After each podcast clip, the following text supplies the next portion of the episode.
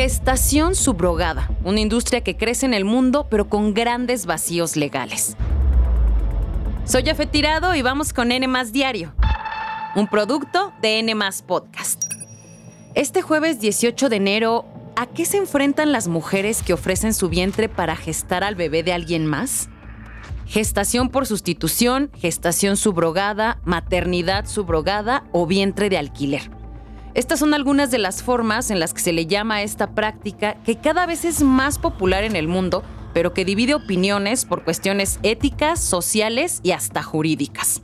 Tan solo en 2022 se valoró en 175 mil millones de dólares y se prevé que para 2031 supere los 300 mil millones de dólares. Esto según un informe de Surrogacy Market. Pero a ver, ¿cómo estamos en México en este tema? Bueno, pues hasta ahora solo dos estados reconocen y regulan la gestación subrogada. Tabasco desde 1997 y Sinaloa en 2013.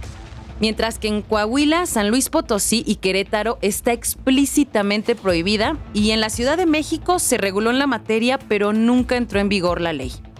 Aunque en 2021 la Suprema Corte de Justicia pidió a los estados regular la gestación subrogada, lo cierto es que hay un vacío legal que han aprovechado empresas extranjeras dejando en el limbo a muchas mujeres, que de acuerdo con colectivos en contra de esta práctica pone en riesgo sus vidas y viola sus derechos humanos. Lo que les cuento fue documentado en una investigación de la UNAM. Platicaron con Abigail Villegas, una mujer de 33 años que decidió prestar su vientre en dos ocasiones, una con éxito y en la otra perdió al bebé debido a causas genéticas. Abigail denuncia que no se le pagó ninguna indemnización, ya que siempre en los contratos hay cláusulas que protegen a los padres contratantes y no a las mujeres que se someten al proceso. Yo quedé excluida, así como, toda la fábrica de bebés, tú no tienes por qué llorar, tú no tienes por qué decir nada, este, tan tan. Apenas la semana pasada el Papa Francisco pidió a la comunidad internacional prohibir la maternidad subrogada, pues dijo que se basa en la explotación de la necesidad de una mujer considero deplorable la práctica de la llamada maternidad subrogada, que ofende gravemente la dignidad de la mujer y del niño. Las redes sociales juegan un papel muy importante para enganchar a las mujeres gestantes a través de atractivas ofertas económicas que van desde los 250 mil pesos, aunque si se logra un embarazo de gemelos, la cantidad puede aumentar hasta los 400 mil pesos.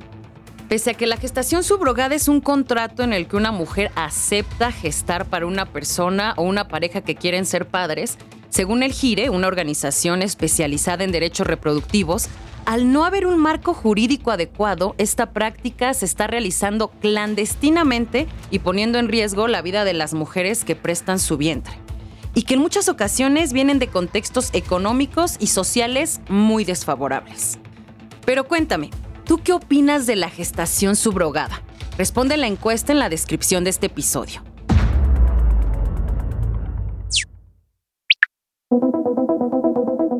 Y mientras la industria de la gestación subrogada crece en el mundo para tener hijos, en otros países como China la tasa de nacimientos ha disminuido y la cifra de muertes al año sigue aumentando.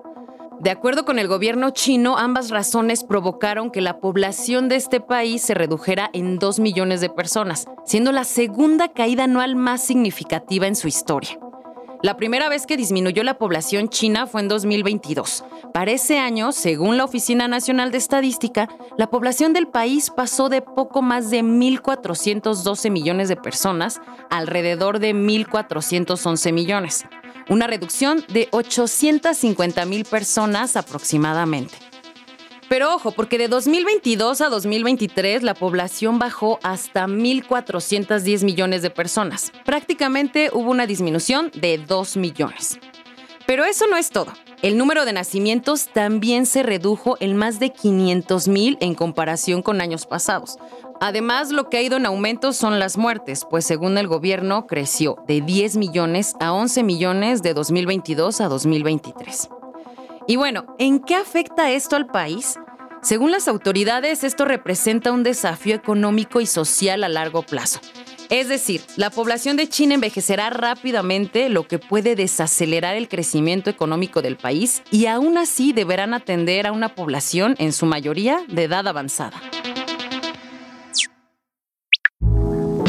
Y antes de despedirnos les tenemos una buena noticia. El Festival Coachella reveló el cartel de este año, así que pongan atención.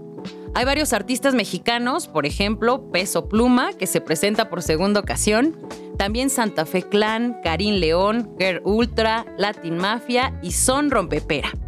Así como los latinos Bizarrap y J Balvin.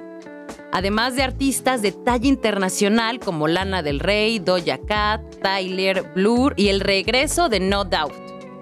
Coachella se llevará a cabo desde el 12 hasta el 21 de abril en el Empire Polo Club de Indio, en California. Y la pregunta que todos nos hacemos es, ¿cuánto costará el boleto? Según el sitio oficial, las entradas van desde los 500 hasta los más de 1.200 dólares, entre 8 mil y hasta 20 mil pesos mexicanos. Depende si compras admisión general o VIP. Sabiendo esto, ¿te animas a ir? Eso fue todo por hoy. Que tengan un excelente jueves. No olviden seguirnos y activar la campanita de notificaciones. Nos escuchamos en el próximo episodio de N Diario, un producto de N Podcast.